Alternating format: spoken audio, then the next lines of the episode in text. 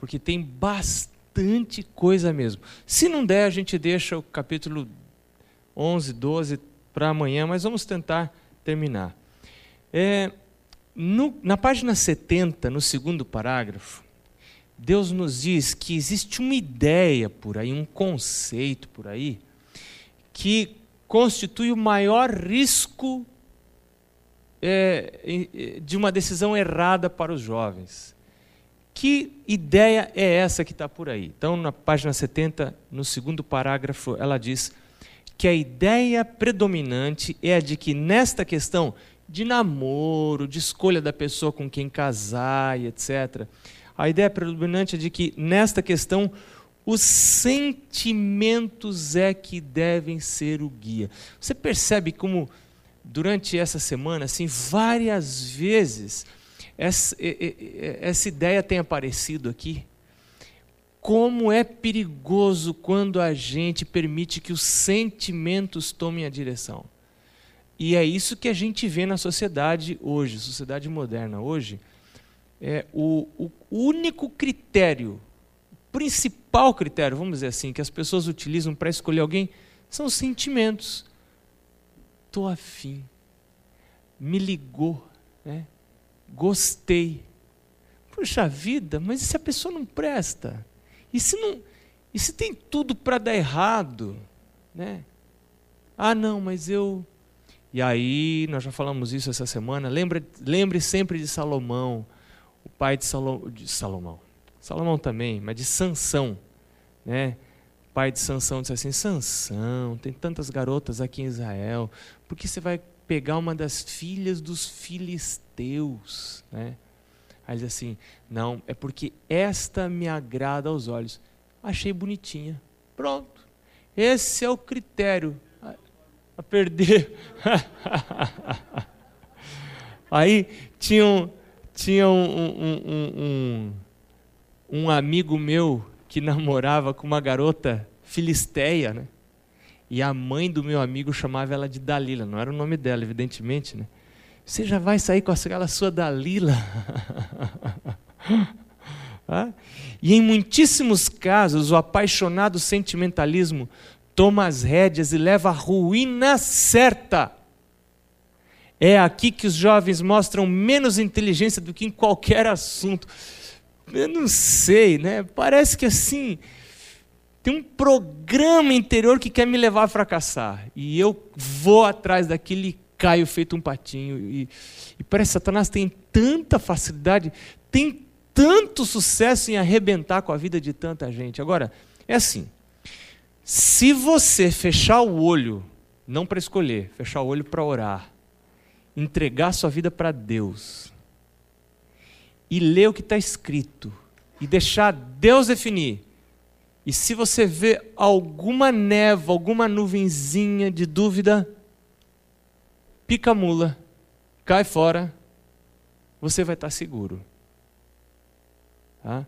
Ah, pastor, mas eu vou ficar solteiro, eu vou ficar solteira. Meu amigo, minha amiga, é muito melhor antes só do que mal acompanhado. Agora, se for, olha, o que eu já tenho ouvido de gente falar para mim, primeiro vem assim, né? Pastor, como eu queria casar. Ai, pastor, pastor não conhece alguém. Lá onde eu moro tem um, um irmão que vive ligando lá. Pastor, você não sabe aí de um, de um, de um encontro de solteiros, tal, porque eu queria, eu estou precisando achar alguém. Pastor, você não pode achar alguém para mim? Falo, Escuta, meu amigo, quem que achou alguém para mim? Ninguém achou ninguém para mim. Você tem que ir à luta, rapaz. Né? Não é tão rapaz assim, ele já. Né? Já não cozinha na primeira fervura, que nem diz um amigo.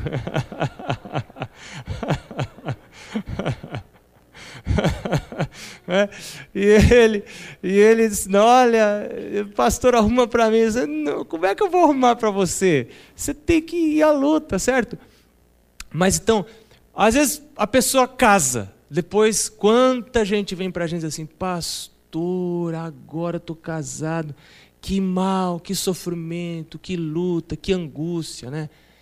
Puxa vida, então é melhor. Se é plano de Deus que você case, você vai, Deus vai dirigir as coisas. Agora, não ande fora do plano de Deus, que você vai sofrer, você vai sofrer tanto, não vai ser bom para você. Opa, É aqui que os jovens mostram menos inteligência, já vimos. A questão do casamento parece ter sobre eles um poder. O que está escrito aí no seu livro? Enfeitiçante. E eu estou para chegar ao ponto de dizer que não é que parece, não. Eu acredito que é de fato um poder enfeitiçante. É, os pentecostais chamam isso de encosto, né? Parece que encosta um, um espírito maligno ali. E sabe, quando a pessoa não está disposta a ouvir a voz de Deus e rejeita a voz do Espírito Santo, ela fica desamparada mesmo. Não se submetem a Deus. Por que esses jovens rejeitam ajuda? Página 70, segundo e terceiros parágrafos. Ela diz assim: porque seus sentidos se acham acorrentados. Quem que acorrenta, gente? É Deus? Se os sentidos deles estão acorrentados, estão acorrentados por quem? E eles seguem seu caminho com certo segredo. Não conto para ninguém, vai fazendo a coisa meio escondida sem os pais saberem. Não é um negócio aberto, franco, declarado, falado. Olha, pai, mãe, ó, estou afim de tal pessoa, tô, o que, que você acha? Não, a coisa é assim, meio por debaixo do pano e tal. Como se temessem que seus planos fossem contrariados por alguém. Ó, eu temo, eu estou indo num caminho que não é aprovado por Deus. Quando é aprovado por Deus, é para o meu prejuízo. Mas aí eu temo que se eu abrir a boca, alguém vai dizer: escuta, Marcos, não faz isso. Já se viu, pondera, pensa. Então, para ninguém fazer isso, ele vai quietinho, ela vai quietinha, não conta nada para ninguém. Quando o pessoal dá conta, já está namorando. E aí, quando já está envolvido, minha gente, para ir dar para trás o negócio, que nem caranguejo, é complicado. E ela diz: muitos estão navegando em perigoso porto, precisam de um piloto. Desdenham, no entanto, receber o tão carecido auxílio, julgando que são competentes para dirigir o barco. Ah, eu, eu decido minha vida, não reconhecendo que lhes poderá causar o naufrágio da fé e da felicidade. Eu queria chamar a atenção sua para essa questão do segredo. Ó, meu pai falava assim, ó, se você quer fazer um negócio, não conta para ninguém.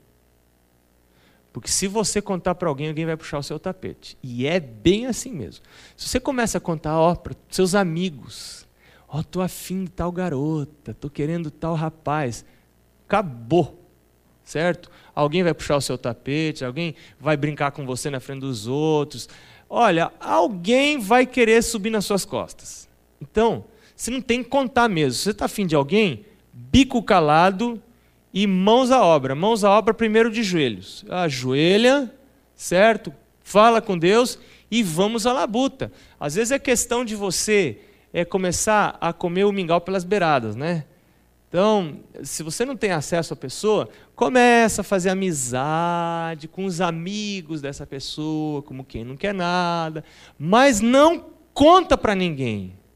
Porque se você contar, vai puxar o seu tapete. Agora está parecendo que está ao contrário, tudo que eu falei agora há pouco.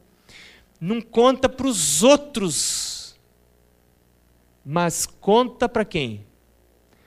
Pro, e quem mais? Para o pai, para a mãe.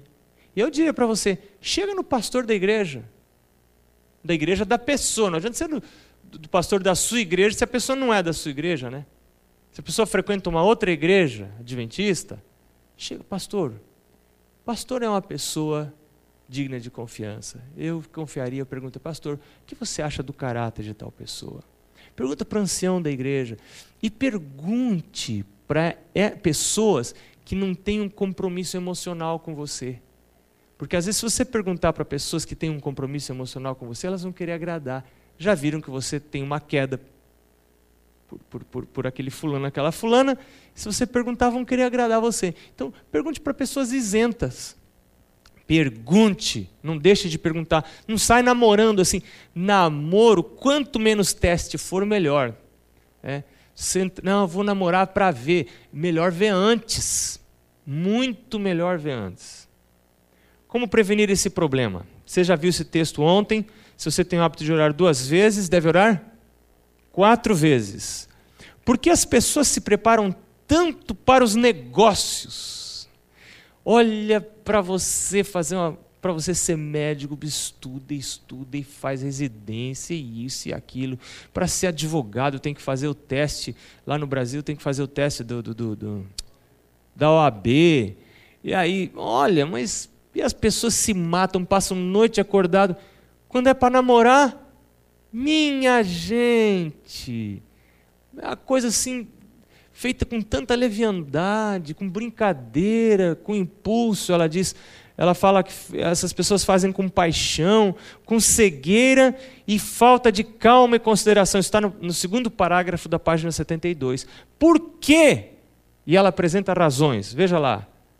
A única explicação disto é que Satanás gosta de ver miséria e ruína no mundo e tece a sua rede para enredar pessoas.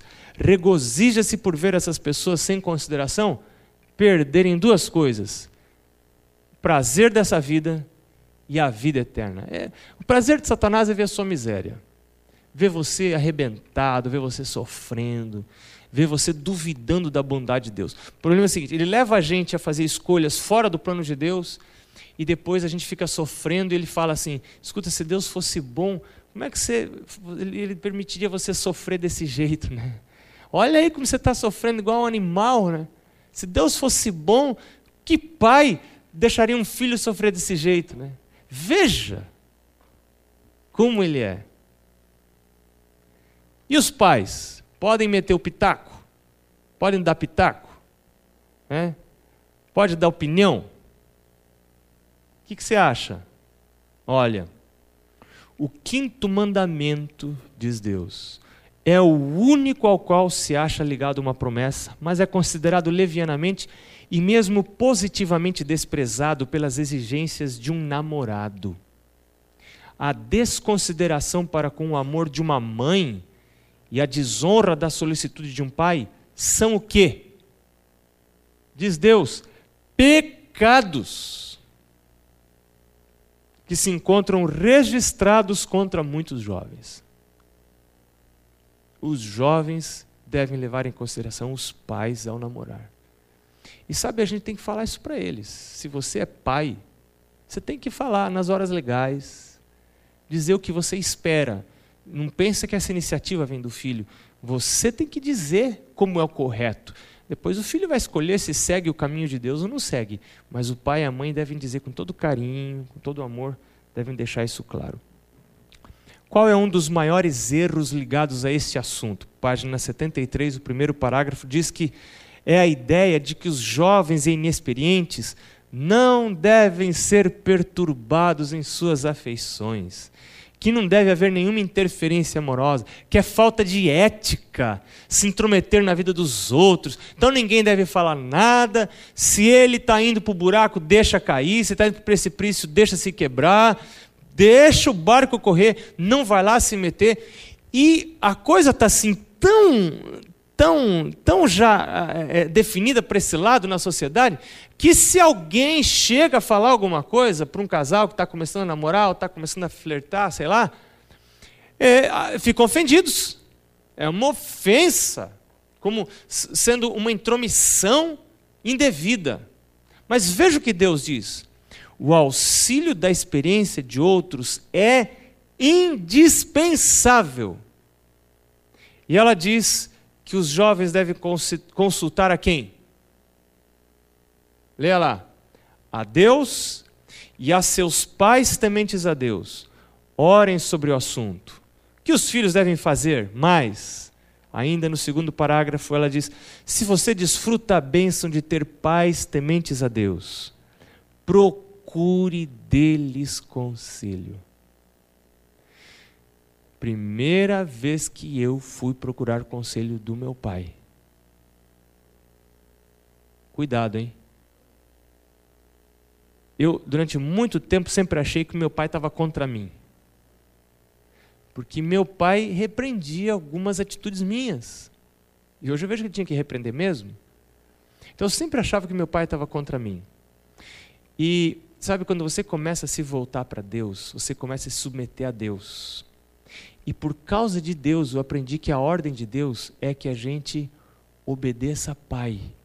Há uma, uma bênção, uma carreira de bênçãos para aqueles filhos que, por causa do temor de Deus, vão obedecer o pai. Aí alguém pensa assim: mas e se meu pai errar?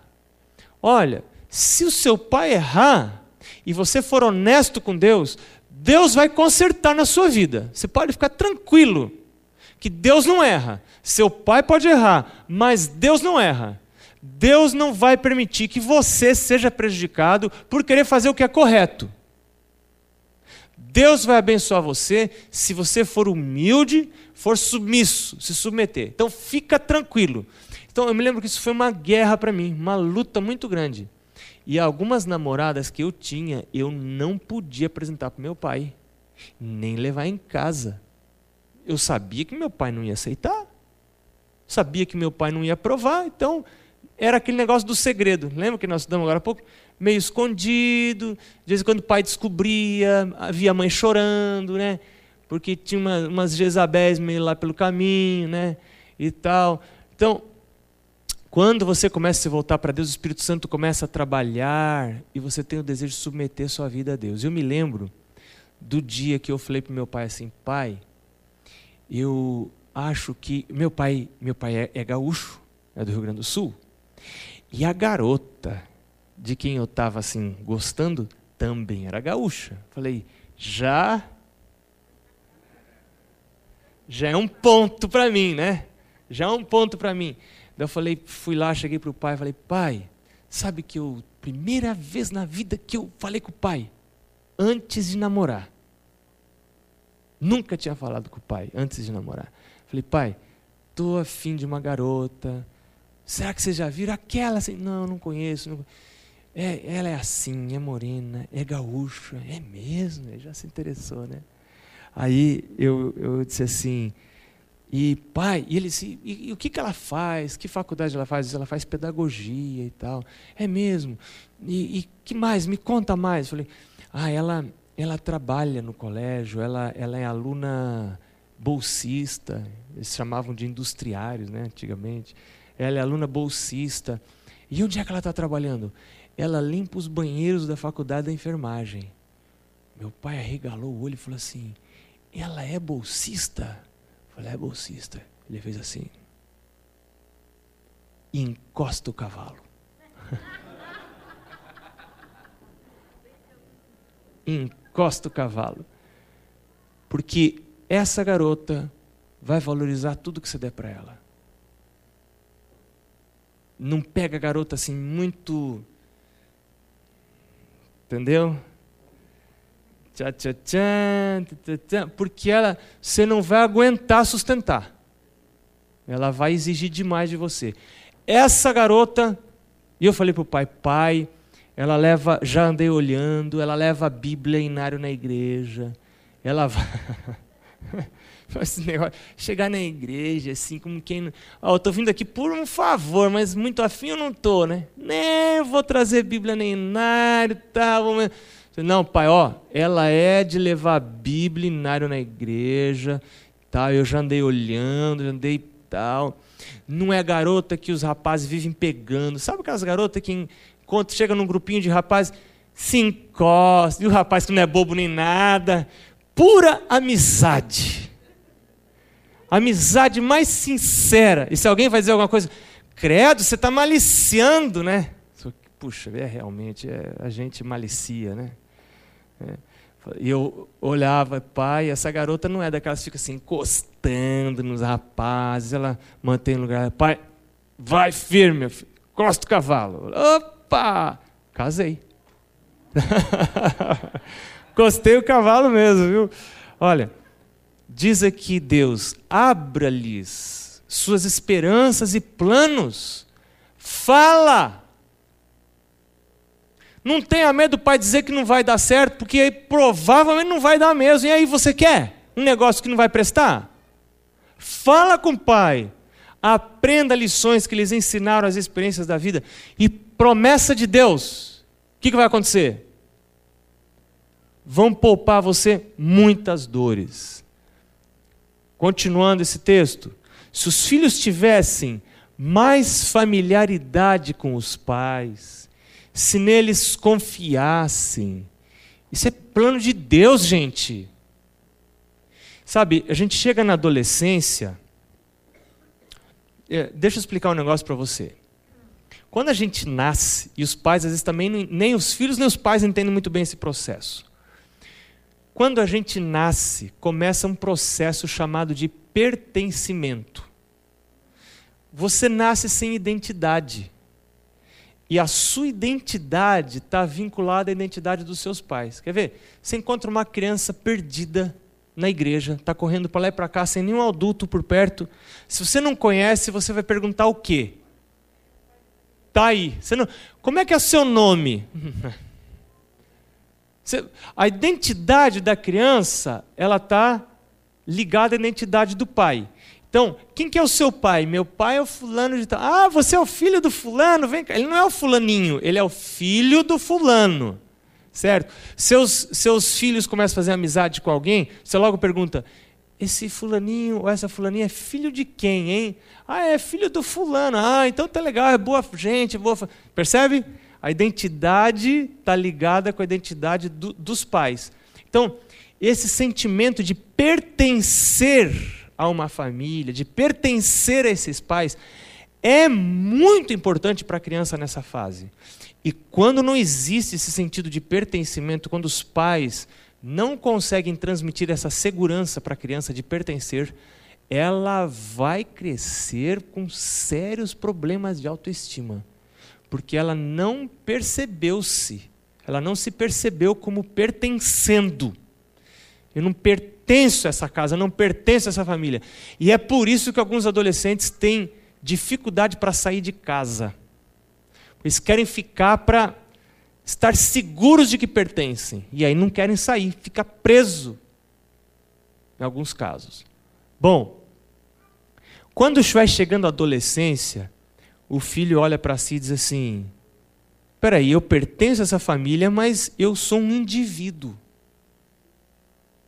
E aí começa um processo na adolescência chamado de individuação que é o processo de desligamento da família, você entende?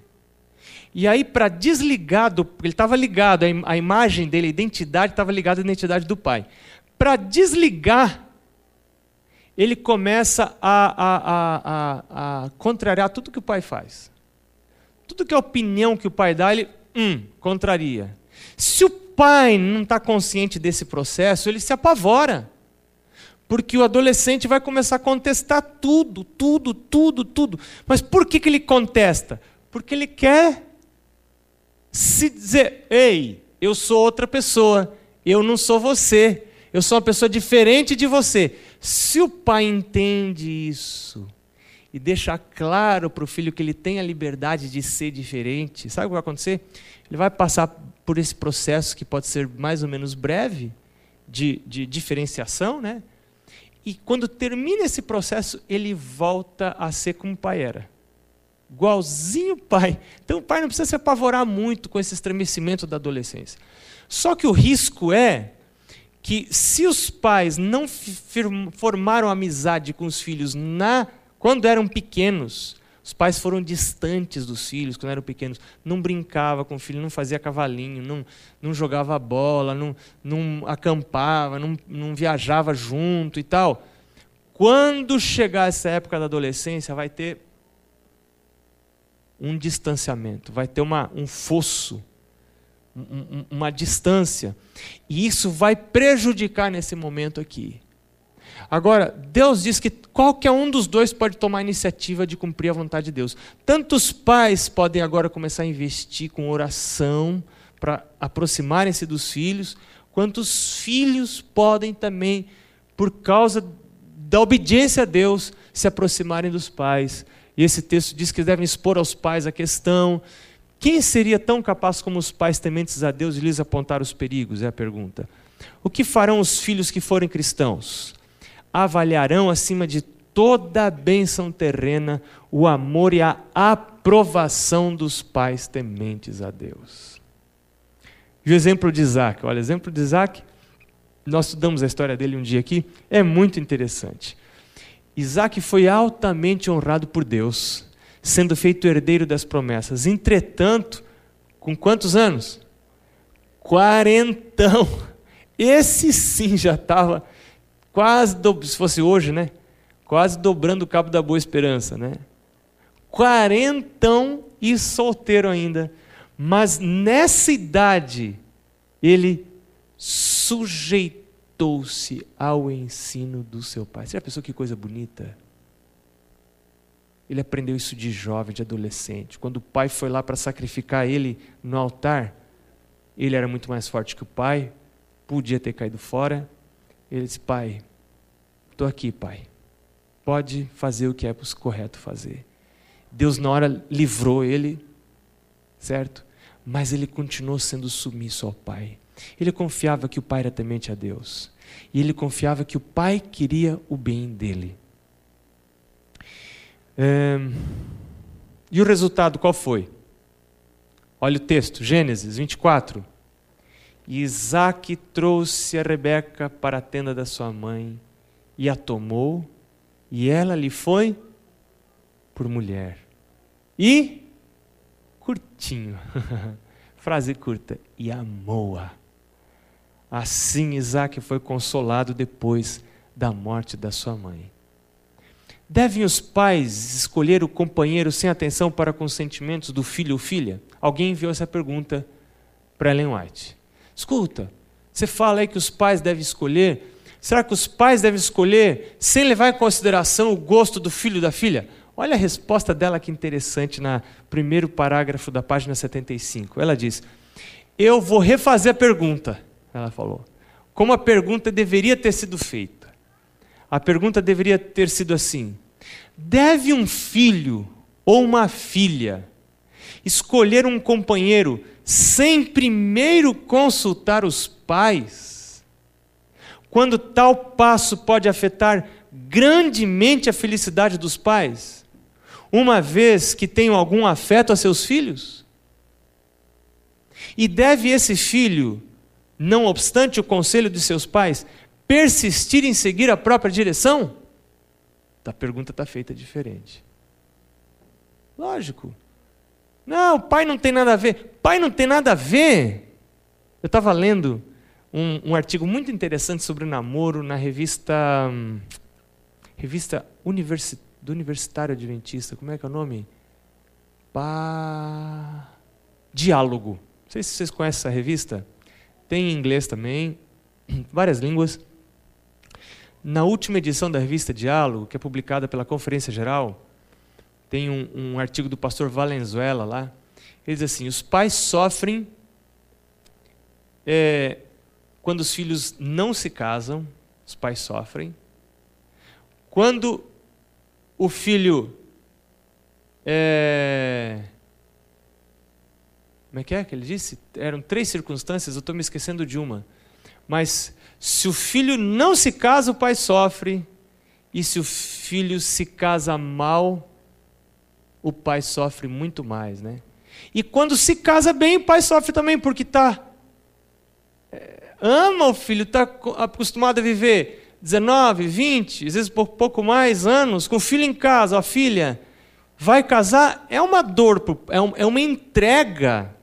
E o pai e a mãe têm que ser maduro para entregar, porque aí também tem pai e tem mãe que não tem essa maturidade, tem essa insegurança, pena que vai, pensa que vai ficar sozinho, entendeu? E tem esse medo de ficar sozinho e fica boicotando os relacionamentos dos filhos. Agora, esse caso é raro.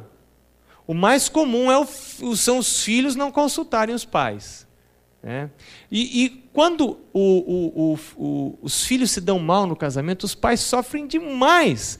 E quando escolhe uma pessoa que não é a pessoa acertada para namorar, ó, oh, minha gente, se aparece uma barriga fora de hora, quem é que vai ter cuidar daquela criança?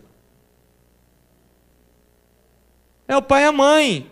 E quando depois um casamento não dá certo, volta uma filha para casa com três, quatro filhos, quem é que vai ter que cuidar desses filhos? Então não vem dizer que o pai e a mãe não tem nada a ver, não tem o quê? Tem muito a ver sim, porque qual pai que vai gostar de ver uma filha sofrendo, chorando, penando, ou um filho comendo pão que o outro amassou? Certo? Lá. Então, o pai vai ficar feliz? de alguma maneira o pai sente um, uma gota de fracasso, sabe? Puxa, será que eu não indiquei? Será que eu não orientei? O que, que eu fiz e tal? Fica ali uma coisa, que às vezes não é culpa do pai, às vezes é, é, é, é a decisão do filho. E a resposta para a pergunta? Qual era a mesma pergunta? Deve o filho escolher uma pessoa sem levar em consideração é, é, é, sem primeiro consultar os pais, seguir a sua própria direção, quando esse passo pode afetar grandemente a felicidade dos pais? Qual é a resposta agora dela? No primeiro parágrafo ainda. Não, não, duas vezes. Mesmo que ele nunca haja de se casar. Olha aí não deve escolher sem o consentimento dos pais, mesmo que, ah, mas aí eu não vou me casar porque o pai diz que essa pessoa não, essa outra não, então acho que eu não vou casar. Esteja disposto a até nem casar. Deixa Deus cuidar do seu futuro. Deixa Deus. Deus vai cuidar através dos seus pais. É, é, é assim que Ele age. Entrega teu caminho ao Senhor, confia nele, e o mais Ele fará. Lógico, se eu souber responder.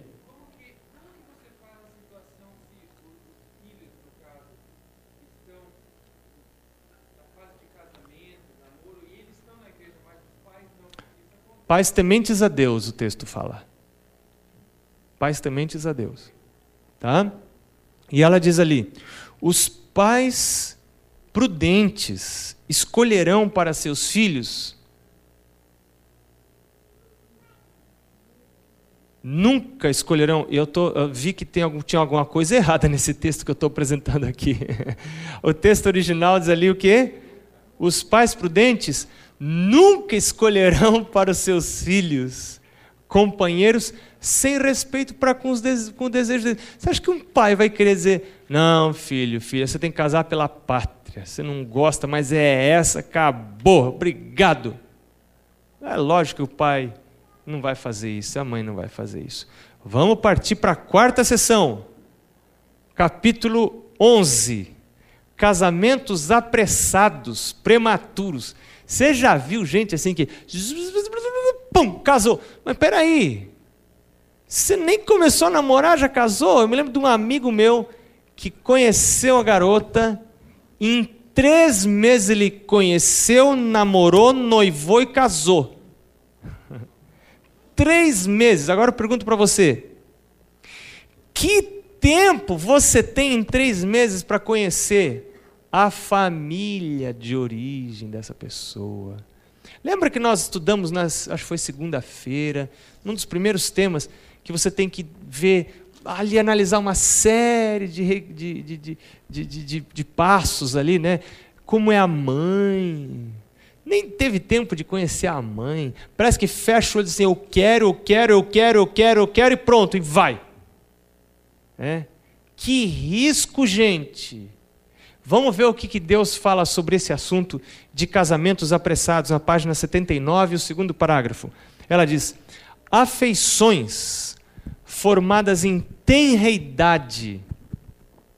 Ah, desculpa, essa pergunta está relacionada a a, a, a namoros precoces, não namoros apre, não casamentos apressados. Precoce é muito cedo, tá? Afeições formadas em tenra idade, ela diz, tem muitas vezes resultado em quê, pessoal? Por que, que tem ca... tanta, tanto casamento que não dá certo? Porque tem a ideia espalhada por aí que basta você entrar na adolescência já tem que estar namorando. É moda namorar. E as pessoas esquecem que um adolescente de 13, 14 anos, 15 também, não tem condição de casar. Começa a namorar agora, vai casar quando? E se esse namoro desse certo, porque geralmente não dá, é só para brincar. Se esse namoro desse certo, como é que ficaria essa intimidade que vai aumentando tantos anos até terminar uma faculdade, até casar? O risco dessa intimidade aumentando. E, e o jovem que começa a namorar nessa idade, ele perde de brincar, perde de passear, perde de ter tanta amizade, perde de ser livre, porque namoro é um tipo de exclusividade. Namoro você começa já a perder um pouquinho da, da, da individualidade, né? Você perde um pouco dessa liberdade que devia ter nessa fase da vida. É importante ter essa liberdade, ser amigo de todo mundo, não assim ficar só com um, ter essa, exclu essa exclusividade. Então, Deus está dizendo que por causa disso, desse negócio de começar a namorar muito cedo por, e casar cedo, muito, isso tem resultado em muitas uniões infelizes ou em vergonhosas separações. E ela continua dizendo que uniões precoces, formadas sem o consentimento dos pais, raramente são felizes. Isso quem os pais têm que contar para os filhos e têm que deixar isso muito claro e tem que aproveitar tudo que é momento para falar isso dentro de casa para os filhos saberem bem qual é a opinião dos pais. Como devem agir nesse caso? As afeições juvenis, quer dizer, esse negócio de gostar, vai gostar? Vai. Lógico que vai gostar. Página 79, terceiro e quarto parágrafo. Por que, que começa a gostar? Olha, porque começam os hormônios a, mexer tudo lá por dentro, gente. Aquilo vai fervendo lá por dentro, né? É... Eu me lembro assim, quando eu era menino, que nós nos mudamos para São Paulo. Eu estava numa escola lá no Mato Grosso, né? um lugar assim bem retirado, e de repente fui para. Meu pai foi chamado para trabalhar em São Paulo, uma, uma capital, etc. Era um outro contexto, e eu era bem assim inocente, sabe? Bem, bem bobinho e tal. E eu me lembro que os, que os garotos da minha, da minha classe, né, era a terceira série, eram assim bem mais avançados. E já tinham umas conversas assim que eu não, não, não conhecia. E falavam muito de namoro. E eu me lembro que eu perguntava para eles como é que faz para namorar, o que que, como é que namora. Que coisa engraçada ter que ficar conversando ali com a menina. Né? Eu achava aquilo então, sem nexo, eu gostava de brincar com os garotos, né? jogar bola e brincar de, de bolinha de, de gude, essas coisas.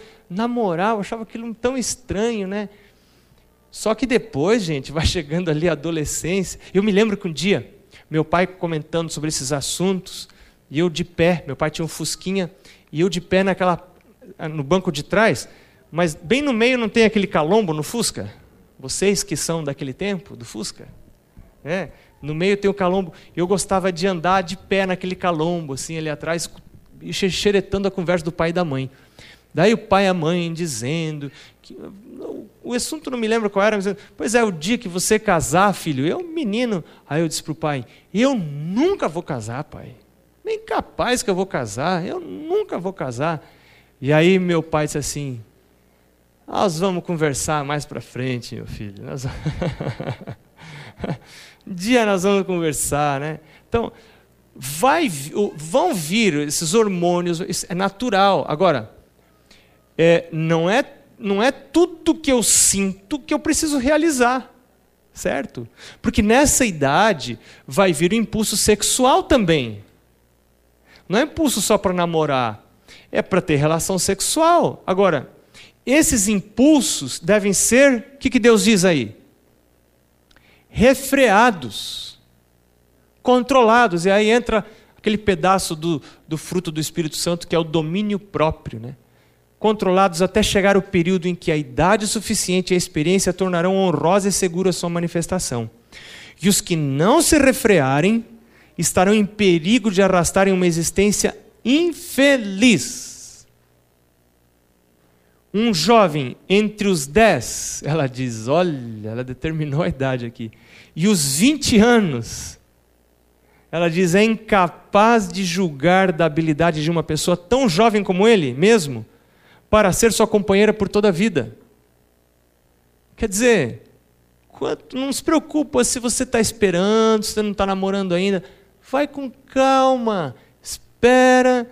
Se é plano de Deus, Deus vai cuidar de você, Deus vai abençoar você.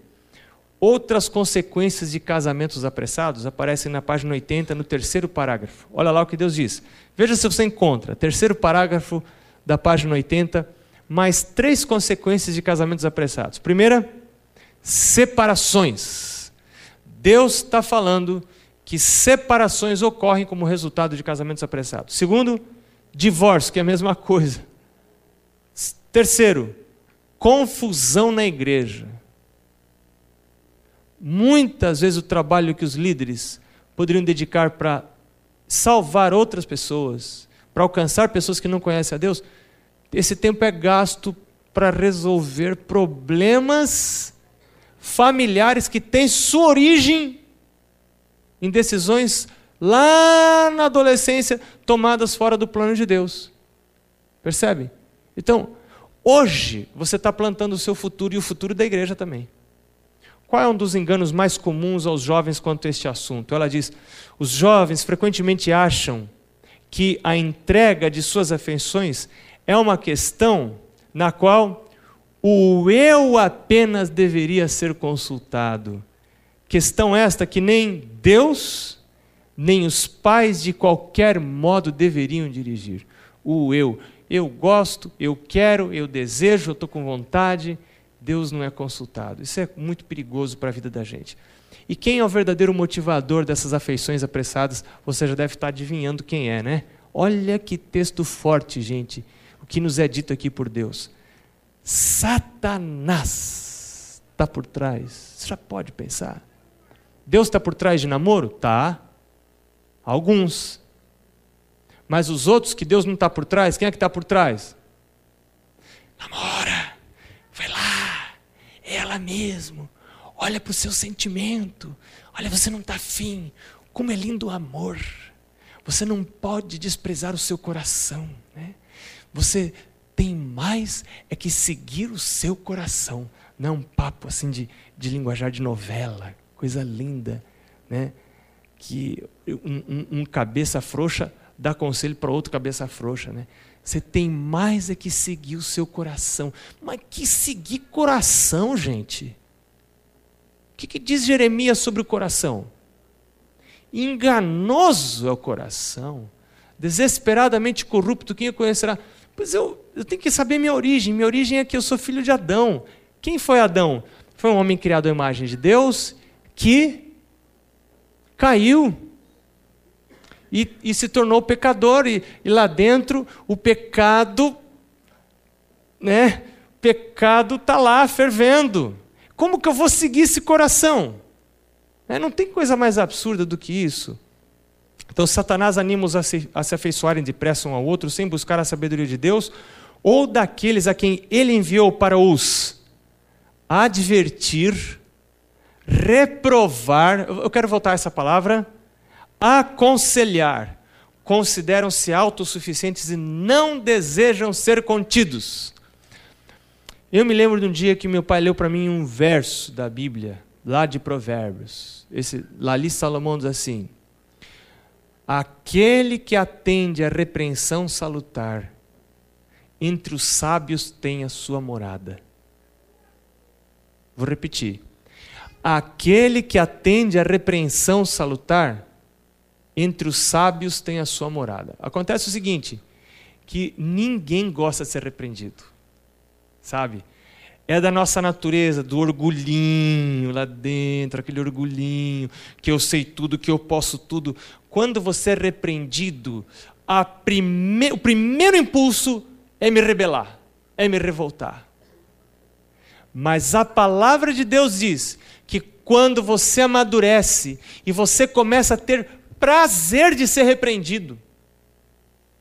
Aí Deus pode começar a ajudar você. Agora, quando você tem por hábito se rebelar contra a repreensão, vem um pastor repreender você, vem um ancião repreender você, ou vem alguém que Deus mandou para repreender você, e você já de cara, pim, já chuta, já. Ah, olha, não tem como Deus ajudar você. Vai chegar uma hora que Deus dizer assim: filho, você está entregue ao seu coração. E aí, e aí, tudo que o homem semear, isso ele vai colher. Nem Deus pode ajudar quem não quer conselho. E aí Deus diz: fala, filho, você já decidiu, está decidido mesmo? Siga o seu caminho, faça suas escolhas. É você com você. Porque não adianta, eu mando profeta, você não lê, você não ouve, você não quer ouvir. Eu mando pessoas, eu mando mensageiros, eu mando conselheiros, e você não aceita a reprovação, você não aceita a repreensão. Então, tem palavras que hoje estão se tornando politicamente incorretas, não são? Essa palavra reprovar não é, sabe, uma palavra assim que a gente não, não gosta dela, mas é essa palavra mesmo que está ali. É ela mesma. Então, peça para Deus dar para você amor por ser reprovado. Senhor, me reprova se eu estou errado, porque eu, eu não quero sofrer, não sou bobo nem nada. E acabou. Por hoje. Amanhã tem mais às sete horas. Deus abençoe você, faça você muito feliz, porque tem muita vida pela frente e Deus quer dar vida boa. Eu vim para que todos tenham vida e vida em abundância. Amém.